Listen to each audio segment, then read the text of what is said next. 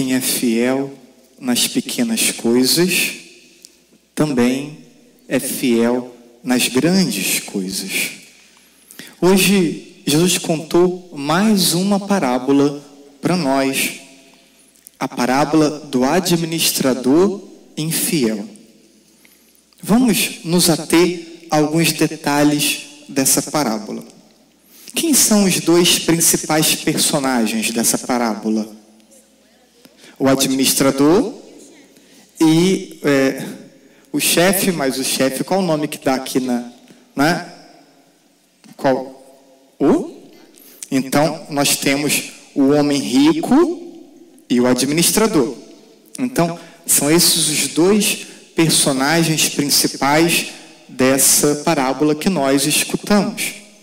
E quem seria esse, na parábola, quem seria esse homem rico? Quem seria esse homem rico? Não é? Ele é a imagem de quem? De Deus.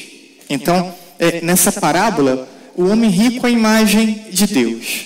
E o administrador? Imagem de quem? Do ser humano. Pode ser, pode ser, né? Tomara que não sejamos, né? Tomara que não sejamos, mas pode ser cada um de nós, né? Tomara que não seja, né? Mas pode ser cada um de nós esse administrador. E depois os bens do administrador. O que seria? Então sabemos que o homem rico é Deus, sabemos que o administrador pode ser qualquer um de nós. E esses bens do administrador? O que seriam esses bens? Valor material, o que nós temos, porque você está falando que pode ser cada um de nós, então pode ser os bens materiais que possuímos, mas o que? Hum, não. Mas o que? O que, que pode ser esses. Se nós somos administrador, podemos ser, né? administramos o quê? O que, que nós administramos? Falou dos bens materiais que possuímos, mas o que? Hum, bens materiais, dinheiro, mais o que? O que, que vocês administram? Né? O que, que vocês administram? A vida. A vida.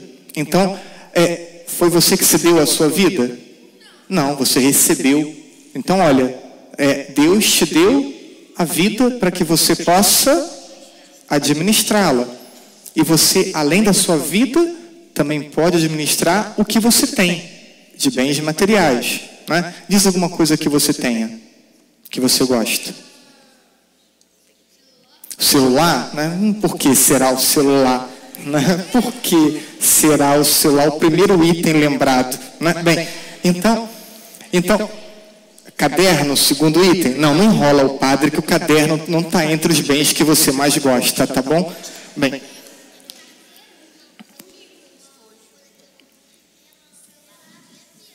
Então, a vida, os bens materiais, né? Bem, então tudo isso. Mas também é, a gente administra outra coisa importante. Administramos o nosso tempo. E o tempo é uma coisa importante. Né? Então, administramos o nosso corpo. Como lidamos com o nosso corpo? Também somos administradores, não só da vida de modo geral, mas do nosso corpo, do nosso tempo, das coisas que nós possuímos. E aí, esse administrador que era infiel, ele administrava de que modo? Os bens que não é dele, os bens que eram do homem rico. Como que ele administrava? Tem uma palavrinha que o Evangelho falou, não é? Como ele administrava, quem lembra? Não, também, mas é, tem uma palavrinha antes que é importante. Quem vai lembrar? Ele, ele, ele economizava? Ele gastava. A palavra é esbanjar, mas é gastar. Então ele, ele gastava sem critério, ele gastava muito, né? sem se preocupar, porque não considerava ser dele. Né? Então ele gastava, né? assim ele administrava.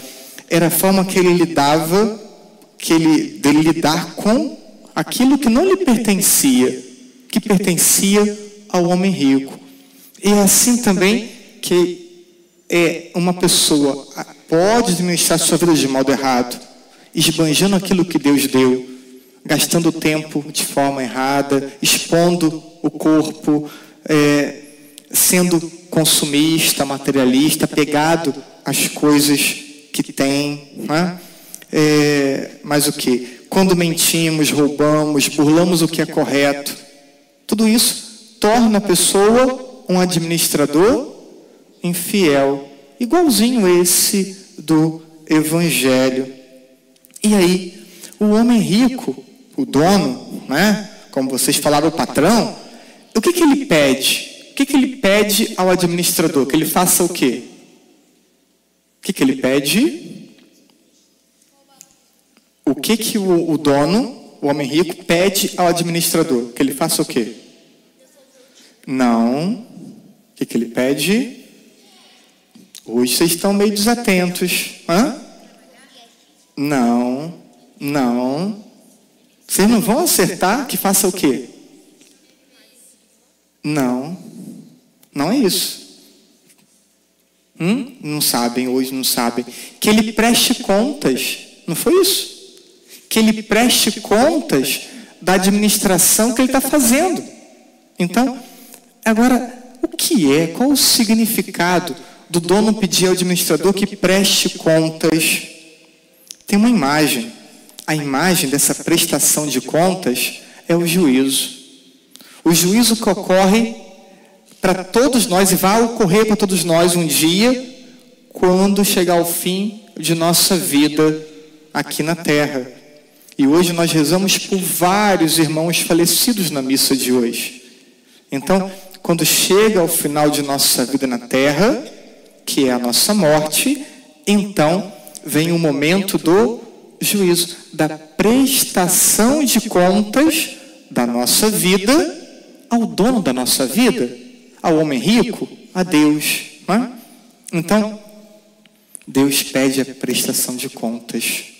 E aí, o último item dessa parábola que o padre quer destacar é o homem rico, depois que pede ao administrador que preste contas, ele diz ainda mais uma coisa. Ele vai continuar deixando ele prestar contas? Ele administrar? Vai, vai deixar ele continuar administrando? Não, não vai. Então ele pede a prestação de contas e vai retirar dele os bens que ele administra. Então, é, se a prestação, a prestação de contas é o final da vida e o juízo. Depois, então, que ocorre o juízo, depois da morte, não tem mais como o administrador infiel é mudar o seu comportamento. Não tem como ele mudar a forma de administrar. Ele vai ser julgado pela forma como ele administrou até aquele momento. E aí ele vai receber, é, ele vai ter então é, um prêmio ou um, um castigo, dependendo do seu comportamento, como ele foi infiel, enfim. Não deve receber a herança eterna. Então vejam, até que momento nós que também administramos aquilo que não é nosso, a nossa vida, o nosso tempo, o nosso corpo, os bens, é, a forma honesta ou desonesta de lidar. Então, até quando iremos administrar? Até quando podemos mudar o rumo da nossa vida? Até o momento da nossa morte. Depois da nossa morte, não teremos mais oportunidade de mudar o nosso destino. E aí, quando morremos, nós temos três possibilidades. Quem sabe quais são as três? Céu, o inferno e o purgatório. Então, são as três possibilidades. Então, se alguém, se alguém não foi bom aqui, se alguém não for um bom administrador, então ele não vai para o céu, não vai para o purgatório, vai para o inferno. Mas não cabe à igreja dizer quem está em um lugar ou em outro. A gente não sabe. Porque é Deus que julga, não somos nós que julgamos. Mas a igreja ensina que tem essas três realidades. Bem, se a pessoa foi boa mas também tinha ainda alguns acertos a fazer na vida, para onde que ela vai? Purgatório. E se a pessoa foi 100%, foi ótima, perfeita nas suas escolhas, para onde que ela vai? Para o céu direto. Bem, não sei se vai ter alguém que vai para o céu direto, mas seria isso. Né? Então, aonde entra a nossa oração pelas pessoas que morreram? Entra por todos, a gente não sabe quem está em qual lugar. Então a gente oferece nossa oração. Se a pessoa estiver no purgatório, ela então, a nossa oração abrevia o tempo dela de purgatório para ela ir direto para o. Por isso que importa a nossa oração por quem faleceu. Não é? Porque se estiver no purgatório, vai abreviar esse tempo e vai então poder mais rapidamente para o céu. Então, o administrador termina o seu tempo e ele não pode mais mudar. Agora vem o julgamento para ele. O Papa Bento, certa vez, ele falou assim, em uma homilia dele: Esta parábola contém pequenas frases que nos convidam a escolhas radicais em meio a uma constante tensão interior. Que constante tensão ele falava dentro de todos nós tem uma tensão. Uma tensão entre honestidade e desonestidade. Entre fidelidade e infidelidade. Entre egoísmo e amor. Entre o bem e o mal. E todos nós, desde pequenininhos, já experimentamos essa, essa tensão. Quantas vezes já não já não amamos e agimos por egoísmo, pensando só na gente? Muitas, não. Quantas vezes é, acabamos fazendo mal para alguém? Com uma palavra, com uma palavra dura, com né, uma ofensa, com uma briga, com, né? Quantas vezes? Muitas. Quantas vezes não fomos honestos? Muitas, né? Tem até alguns que já colaram em prova, por exemplo, né? Você nunca, né? Ah, até acredito. Então, essa tensão, ah, tá bom, tomara que não mesmo, espero que não, né? Então, essa tensão, ela está sempre dentro de nós. Fazer o bem ou fazer o mal, fazer o que é correto ou acabar fazendo aquilo que é errado. E ele continua dizendo: é, a vida será sempre uma opção sempre estaremos diante de escolhas. E podemos fazer escolhas certas ou podemos fazer escolhas erradas. E assim vai ser a vida inteira. E vocês já experimentam isso. Vocês já experimentam a oportunidade de acertar e a oportunidade de, de errar. Né? E ele continua: é necessária uma decisão fundamental entre a escolha por uma lógica do lucro e do êxito econômico como critério do, do nosso agir e uma lógica de partilha e solidariedade. Que lógica iremos escolher? Por vezes vemos as pessoas tão focadas no êxito material que acabam esquecendo a lógica cristã da partilha, da preocupação com o outro, de olhar para quem precisa mais.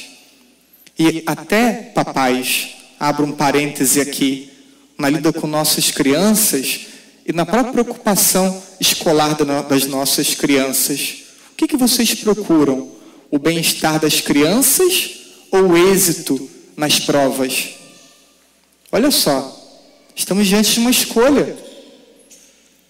E hoje vemos majoritariamente os pais preocupados que as crianças tenham êxito nas provas, não que estejam bem enquanto pessoas, estamos tendo crianças adoecidas aos montes, porque a preocupação de muitos é só tirar boa nota nos colégios. Estão cobrando, estamos cobrando nossas crianças apenas resultados. Tenham cuidado com isso. Que lógica queremos para a nossa vida, que lógica queremos para a nossa família. Nós somos mais do que o que temos. E nossas crianças são mais do que as notas que tiram. Não esqueçam isso. E, e estas lógicas são totalmente opostas. Enquanto o êxito de uma é o acúmulo, o êxito da outra é a partilha. Então, é, na lógica do consumo, o êxito é ter mais. Não importa de quem sai. Na lógica cristã, o êxito é ter um coração desprendido. E por isso, Jesus disse para nós nessa parábola: quem é fiel nas pequenas coisas, também é fiel nas grandes. E quem é injusto nas pequenas, também é injusto nas grandes. Ter a mesma esperteza deste administrador seria importante que tivéssemos, mas para fazer as escolhas corretas, que conduzam à prática do bem e que ajudem a levar Jesus ao coração das pessoas. Que tenhamos a esperteza dele, mas com as escolhas certas, para que possamos, assim, administrar bem a vida, o nosso tempo, o nosso corpo, tudo aquilo que nós possuímos e que Deus, Deus nos deu. Que possamos ser uma paróquia de bons administradores, não apenas homens e mulheres que pensam no material e no lucro e são indiferentes com o próximo. Que Deus nos ajude, assim seja. Amém.